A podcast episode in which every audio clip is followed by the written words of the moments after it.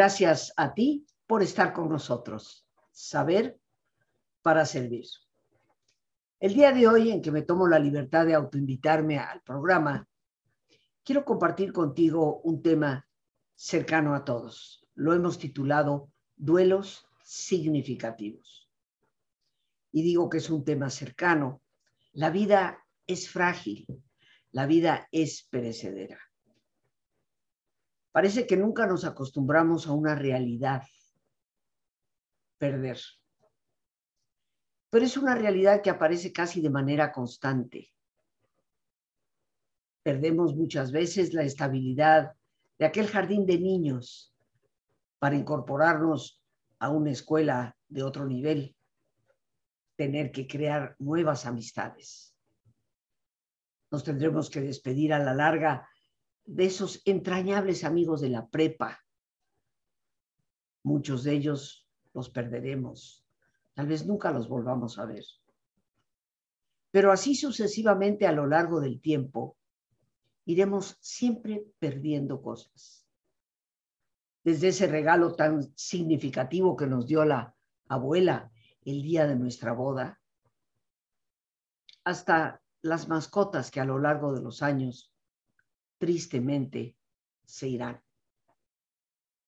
Ni qué decir de los grandes duelos, duelos significativos, aunque todos, desde los pequeños hasta los enormes, pueden tener un significado especial para nuestra vida. Hablar de duelos nos remite casi de manera automática a la gran maestra de los procesos de duelo, Elizabeth Kubler-Ross. Esta mujer, psiquiatra de profesión, que a lo largo de su vida dedicó muchos años a acompañar a personas que estaban por morir. En sus estudios de tantos años nos heredó un conocimiento que hoy para toda persona que estudie tanatología, recordando que la tanatología viene formada por dos palabras, tánatos, muerte, logía o logia, conocimiento, tratado. Toda persona que se acerca a esa fuente se va a encontrar indiscutiblemente con las etapas del duelo que Elizabeth Kubler-Ross tan acertadamente supo darnos como un proceso natural cuando una persona confronta una pérdida. De forma breve, hablemos de estas etapas tradicionales. Ella menciona cinco. La primera es la negación. Y yo creo que estaremos de acuerdo que de entrada la mayoría de nosotros, ante la pérdida de algo significativo, decimos, no puede ser. No, no es verdad. Esta es una reacción perfectamente humana porque a pesar de que la vida es frágil, perecedera, y vamos perdiendo constantemente cosas a lo largo del camino, nunca nos acostumbramos a ello. Cuando una pérdida es grande, fuerte, significativa, lo primero es no creer.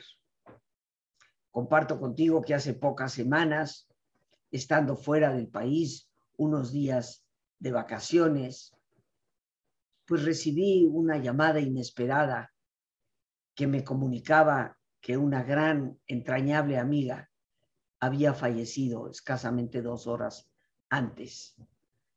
Me quedé tan sorprendida que lo primero que dije es, no, no puede ser. Una amiga a quien dejé en perfecto estado de salud, menor que yo, cinco años menor que yo, y de repente me entero por una llamada telefónica que en cosa de 10, 12 horas murió de un derrame cerebral. Un impacto indiscutiblemente fuerte, intenso, pero ante el cual lo natural es decir, no me lo creo, no lo puedo pensar como realidad. La negación nos toca a todos, porque cuando algo significativo se pierde, hay automáticamente por nuestra parte una especie de rechazo ante esa realidad. Y lo mostramos con lo que Elizabeth Kubler-Ross llamó la negación. Una segunda etapa es el enojo. Nos enojamos. Nos enojamos con la vida, nos enojamos con Dios, nos enojamos hasta con la persona. ¿Cómo es que te moriste? ¿O cómo es que te fuiste? ¿O por qué dejaste de quererme? El enojo, que viene a ser también algo natural en todos. Recordemos que las emociones son mecanismos de supervivencia y la ira es algo que nos hace responder para defendernos. El enojo pareciera ser en las etapas del duelo que pensamos nos defenderá del dolor inminente que ya estamos sintiendo. Tal vez algunas personas tengan etapas más prolongadas que otras, más intensas que otras. Tal vez las personas con una mayor paz interior pasarán mucho más rápidamente por la fase del enojo. Tal vez sí diciendo, ¿cómo es posible que esto haya sucedido? ¿Por qué? Pero no perdurarán en permanecer enojados con ellos mismos, con la vida, con Dios, con las personas. Segunda etapa, enojo. Tercera etapa es la negociación. Esta es una etapa que generalmente se da cuando la pérdida no es definitiva. ¿Cómo puedes negociar perder a un ser querido que fallece? Pero sí, cuando de repente lo que llega es una enfermedad en un ser querido o en ti mismo, cuando llega algo que te amenaza con una pérdida inminente, posiblemente entremos en esa negociación que generalmente tratamos de hacerla con Dios. Ay, Diosito lindo, si lo curas, si me sanas, si no se va y se queda conmigo, yo te ofrezco tal o cual cosa. Como si la vida, la naturaleza de la vida misma, se pudiera negociar. Sabemos que eso no funciona, pero es como un instinto casi natural el tratar de ver de qué manera puedo yo hacer algo para que esa pérdida no llegue realmente a mi vida. Obviamente esta etapa, desde mi experiencia y mi consideración, pues creo que no se va a dar cuando la pérdida es definitiva, como es el caso de la muerte en una persona cercana. Una cuarta etapa que Elizabeth Kubler-Ross nos menciona es la etapa de la depresión. Ella considera que se va a presentar un momento en donde lo natural sería deprimirnos. Cabe mencionar que en lo personal no estoy de acuerdo con ella. Considero que una cosa es la tristeza y otra cosa es la depresión. Pero respetando en este momento la secuencia de Elizabeth Kubler-Ross, la depresión sería la cuarta etapa dentro del proceso de duelo. Esta tristeza que parece penetrar todos los aspectos de la vida, que oscurece hasta los lugares, las relaciones más luminosas que siguen estando a nuestro alrededor. Pasar por esta etapa eh, depresiva, tal vez, para llegar eventualmente a la quinta y última, que ella la llama la aceptación. O sea, reconciliarnos con el hecho de que efectivamente hemos perdido a alguien y la vida debe continuar. Estas etapas que Elizabeth Kubler-Ross menciona, indiscutiblemente que tenemos que reconocerlas como signos importantes que se marcan en la vida de cada uno de nosotros cuando enfrentamos esas pérdidas significativas. Es importante, sin embargo, recordar que ella misma nos advierte que no necesariamente van siempre en un orden secuenciado. Puede ser que lo primero sea la negociación y después vendría el enojo. Tal vez después de enojo o negociación aparezca la negación. O tal vez de entrada nos deprimamos y después entremos al deseo de negociar. Es importante darnos cuenta que no son secuenciadas y que pueden alternarse unas con otras a lo largo del camino. Este esquema de Elizabeth Kubler-Ross, pues todos los que hemos estudiado la tanatología, lo conocemos como el esquema básico.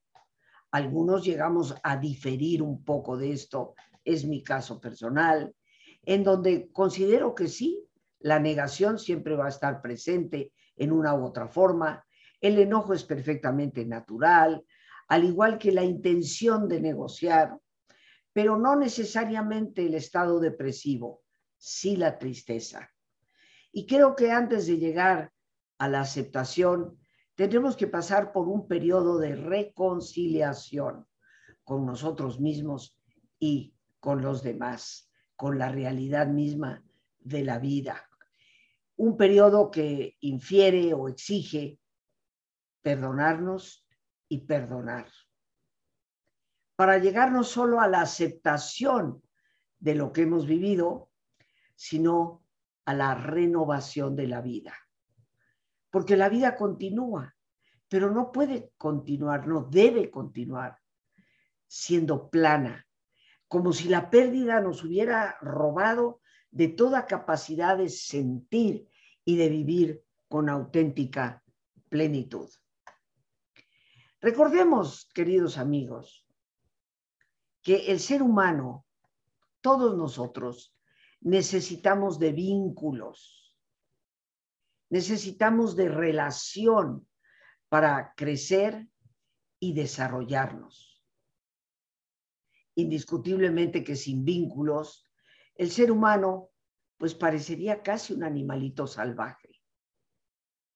Recordemos la tradicional leyenda del Tarzán, ese estupendo libro de un autor inglés que nos habla de este niño abandonado en la selva por la muerte de sus padres y que crece en medio de los simios, convirtiéndose él mismo prácticamente en un ser sin lenguaje, con la habilidad de comunicarse con quienes él considera son sus pares.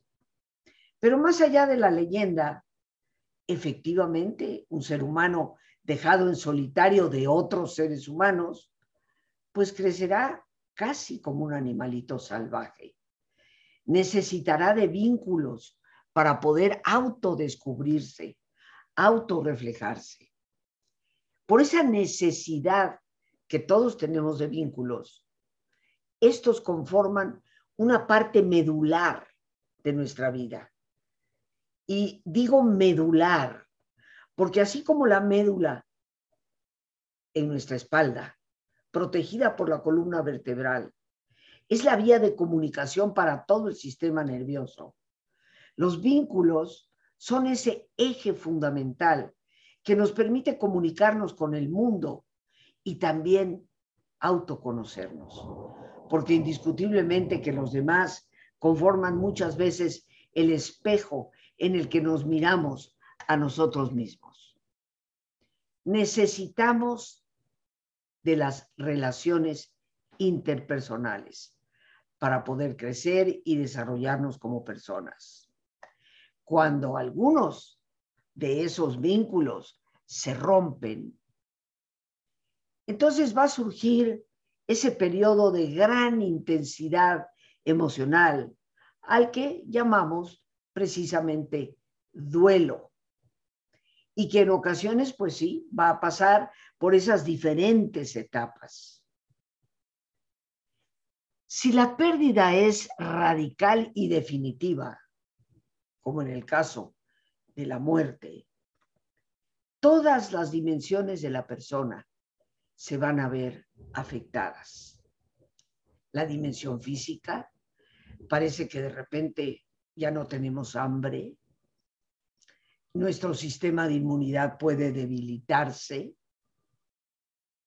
También se afecta nuestra vida emocional si prevalece esa tristeza. La parte cognitiva de nuestros pensamientos también se va a ver afectada, a veces muy dramáticamente alterada.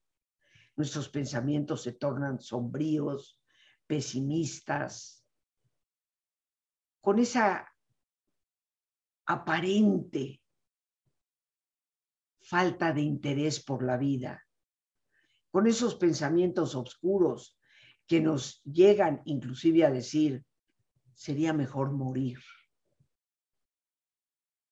La parte cognitiva, por lo tanto, es muy importante como todas, pero es un vector que va a determinar muchas de las otras dimensiones. También se ve afectada el área conductual. Seguramente tú bien conoces personas que en medio de un duelo empiezan a modificar sus conductas, se vuelven en algunos casos casi irreconocibles. Se ve afectada la dimensión social, nuestra forma de tratar con los demás y muy probablemente también se ve afectada la dimensión espiritual. Empezamos a cuestionar nuestros valores, nuestras propias creencias. Empezamos a dudar si lo que honestamente creo o he creído será verdadero. Toda la dimensión completa del ser humano se ve de alguna forma tocada a través de las pérdidas, porque indudablemente representan algo espiritual. Tocadas de tal manera que la persona puede llegar a sentirse como incapaz de lograr superar la situación que está viviendo. Y puede llegar a desarrollar lo que se ha considerado es un duelo patológico, en donde ya hay signos de trastorno. Y eso, indudablemente, queridos amigos, va a requerir de la intervención profesional para su recuperación. ¿Cómo saber si el duelo que estamos viviendo raya ya en lo que podríamos llamar patológico. Tradicionalmente se ha dicho que un duelo tiene una duración que es diferente para cada persona, pero se estima desde el punto de vista de la tanatología que lo más sano es considerar que puede llegar hasta dos años. Pero ya más allá de eso, tendríamos que empezar a considerar que nos estamos saliendo de ese espectro de lo normal para entrar en problemas que definitivamente pueden ya requerir de un profesional que nos oriente. Son muchos, indiscutiblemente, los factores que intervienen en un duelo significativo. Las circunstancias de la muerte. ¿Cómo es que la persona muere? los duelos cuando tenemos que doler por una pérdida súbita, inesperada totalmente, a veces son menos fáciles de asimilar que cuando una persona ha pasado por un largo proceso de enfermedad. Un proceso que la mayoría de nosotros internamente reconocemos como algo que va a desembocar eventualmente en la pérdida completa de esa persona. Pero más allá de las circunstancias de la muerte misma, el duelo va a estar muy determinado por la relación que manteníamos con la persona que ha fallecido, por nuestra propia personalidad, por los antecedentes que tenemos con esa persona y por el contexto sociofamiliar.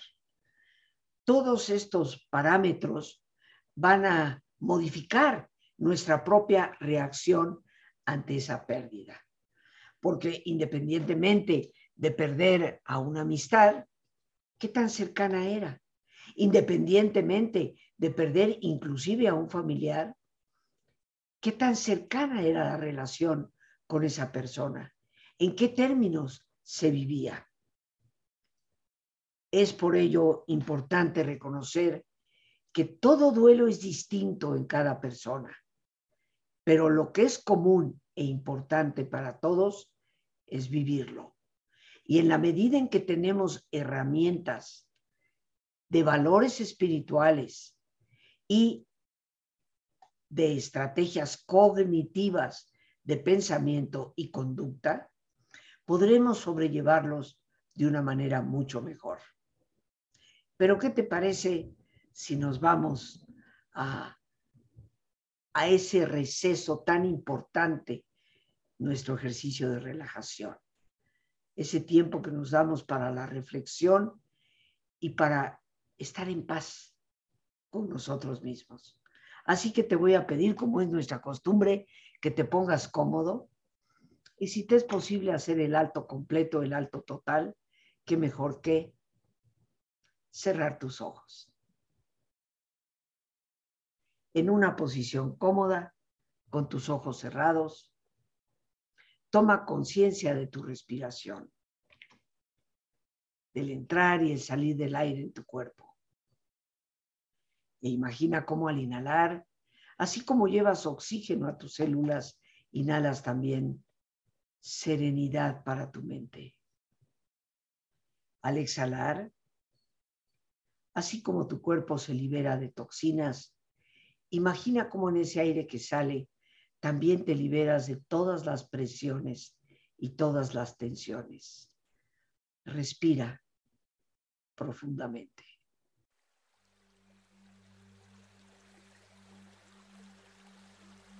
y relaja tu cuero cabelludo. Todos los músculos que cubren tu cabeza.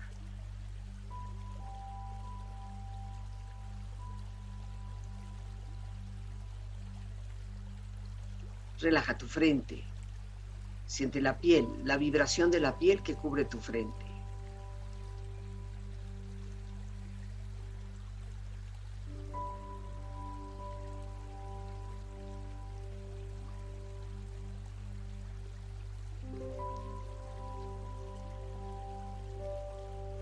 Relaja tus párpados, los tejidos que rodean tus ojos.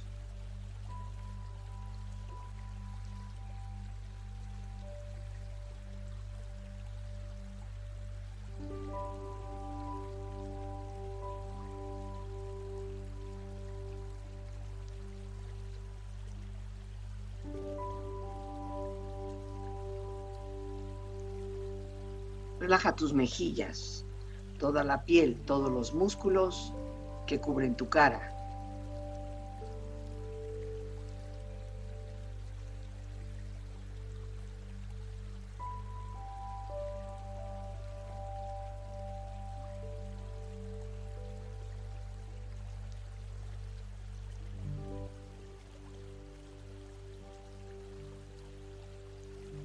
Relaja tu cuello y tu garganta.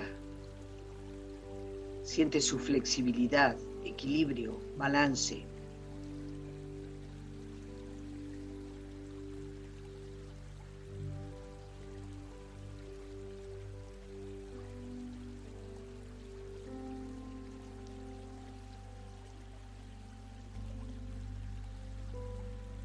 Relaja tus hombros, brazos y manos, así como tu espalda. Siente una agradable sensación que relaja todos los músculos en estas partes de tu cuerpo.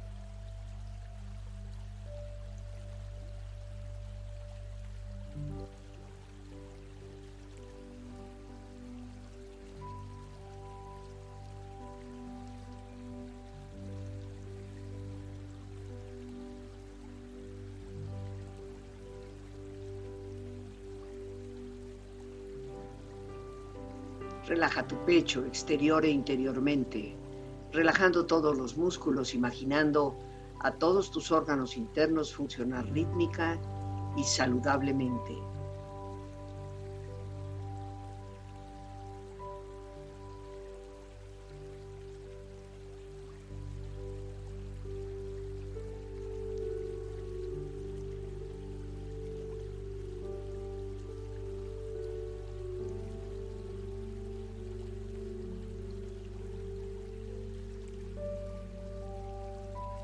Abdomen, exterior e interiormente, relajando todos los músculos, imaginando a todos tus órganos internos funcionar rítmica y saludablemente.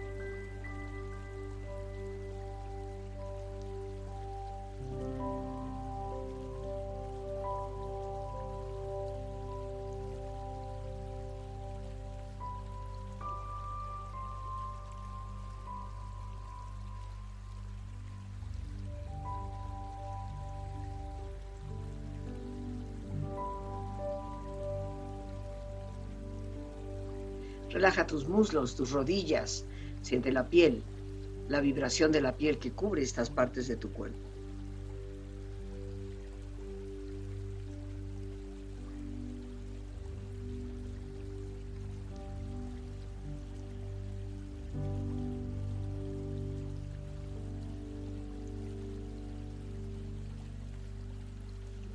Relaja tus pantorrillas y tus pies.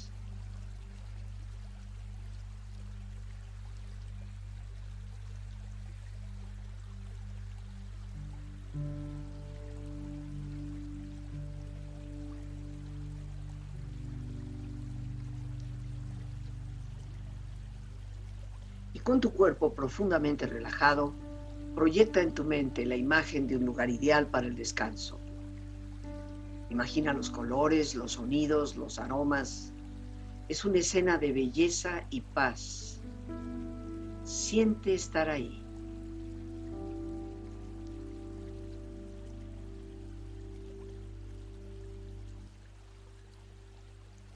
Con tu cuerpo relajado y tu mente serena,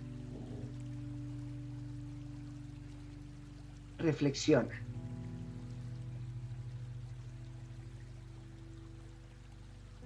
La única forma de superar el duelo es ir a través de él.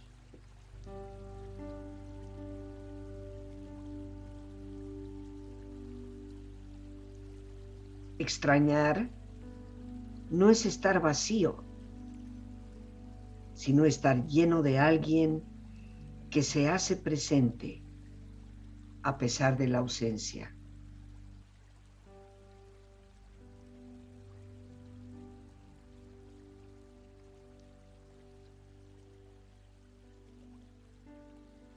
El Dios en quien yo creo no nos manda un problema, sino la fuerza para poder superarlo. Respira profundamente. Relájate bien. Y con esta experiencia empieza lentamente a estirarte, brazos, manos, piernas y pies, moviendo tu cuello, bostezando si lo deseas, haciendo que tu cuerpo retome su nivel de actividad habitual hasta muy lentamente abrir tus ojos ojos abiertos, bien despierto, muy a gusto, bien descansado y en perfecto estado de salud, sintiéndote mucho mejor que antes. Y ya bien despiertos, queridos amigos, sobre todo bien descansados, quiero aprovechar esta oportunidad para invitarte, ya que la próxima semana, el día 9, 11 y 12, estaré compartiendo con ustedes un taller titulado Las luces de la sombra, el manejo de la adversidad y de los duelos. Un taller que hace muchísimos años fui creando a raíz de mis propias pérdidas, a raíz de mi anhelo de poder ayudar a mis familiares a transitar por las pérdidas dolorosas que teníamos en esos momentos mi estudio en la tanatología fue para mí importante en vislumbrar muchas alternativas, pero tal vez lo que más luz me dio fue mi propia experiencia. Yo te invito a compartir conmigo este taller 9, 11 y 12 que titulé Las luces de la sombra, porque detrás de los duelos y el dolor siempre existe una luminosidad que debemos saber descubrir y que enriquece y potencia nuestra propia vida. Sabes que para informes, ya sea vía WhatsApp, Telegram, Signal o informes telefónicos, puedes marcar al 55 37 32 91 04. Ahí con todo gusto te estaremos atendiendo. Este es un taller que impartiré esta única vez en el año y que considero es muy importante, no solo porque durante esta pandemia hemos tenido todos diferentes tipos de pérdidas, algunos entre nosotros muy graves, pérdida de muerte de seres queridos, pero independientemente de las pérdidas que tal vez hemos transitado en estos últimos dos años y medio, están también, queridos amigos, las realidades. Las pérdidas siempre las vamos a tener que enfrentar, porque siempre estarán en nuestra vida. ¿Qué mejor que hacernos de estrategias, que es mi propósito fundamental en este taller, para tener los recursos necesarios que nos den esa fortaleza que nos permite ir más allá del dolor y descubrir esa fuerza interna y esa visión con un pensamiento controlado que nos ayuda a transitar y recuperarnos para renovar la vida. Así que te estaré esperando próximos días 9, 11 y 12. Ojalá aproveches la oportunidad porque la pérdida, queridos amigos, siempre estará en la vida. Lo mejor es estar preparados de la mejor manera posible para ella. Y bueno, vamos a continuar porque sí me gustaría compartir algo más en este programa para lo que podríamos considerar es el completo restablecimiento de una pérdida vamos a tener también que atravesar no solo por esas etapas que hemos hablado de Elizabeth Kubler-Ross, sino por la realización de cuatro tareas importantes que hoy quiero compartir contigo. Y la primera, tenemos que realizar la tarea de aceptar la realidad de la pérdida. El dolor estará ahí, pero tenemos que salir lo antes posible de esa negación o de esa supuesta negociación que queremos hacer. Aceptar la realidad de la pérdida. Una segunda tarea importantísima, expresar las emociones y el dolor. No hagas caso de esas personas que te abrazan palmeándote la espalda y diciéndote, ya no llores Llorar es una forma de demostrar que tenemos dolor, totalmente válida y sana. Así que expresa lo que sientes, expresa tu dolor. No permitas que te digan que debes de guardar la compostura. No llores, no digas, no te alteres. Ciertamente que el dolor hay que saberlo mostrar si lo reprimimos nos causará enorme daño. Una segunda tarea importante, expresar las emociones y el dolor. Tercera tarea, adaptarnos al medio en el que el ser querido está ausente. Irnos acostumbrando al hecho de que esa persona ya no está ahí. Algo que nos dificulta esta tercera tarea es nuestra manera de hablar. Cuando parece que no nos cansamos de reafirmar, nunca lo voy a aceptar, nunca me podré acostumbrar. Pero la realidad, queridos amigos, es que el tiempo sana las cosas y nos acostumbraremos. Entre más tengamos la disposición de irme adaptando al hecho de que esa persona está ausente, mi duelo será mucho más sano y mejor. Y una cuarta tarea,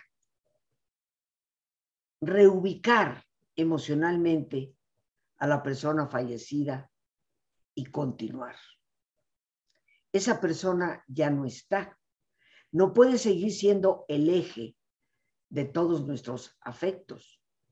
¿Cuántas veces me ha tocado ver con profunda tristeza cómo las personas, por haber perdido a un ser querido, empiezan a ignorar a todos los demás, quitándoles a ellos el lugar que justamente les corresponde en nuestro afecto, en nuestro tiempo.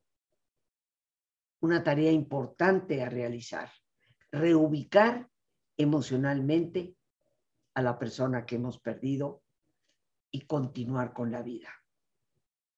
Pero este tema nos da para mucho más. Ya buscaremos otro momento esta semana para poder continuar. Por hoy nos tendremos que despedir. Las gracias a Dios por este espacio que nos permite compartir.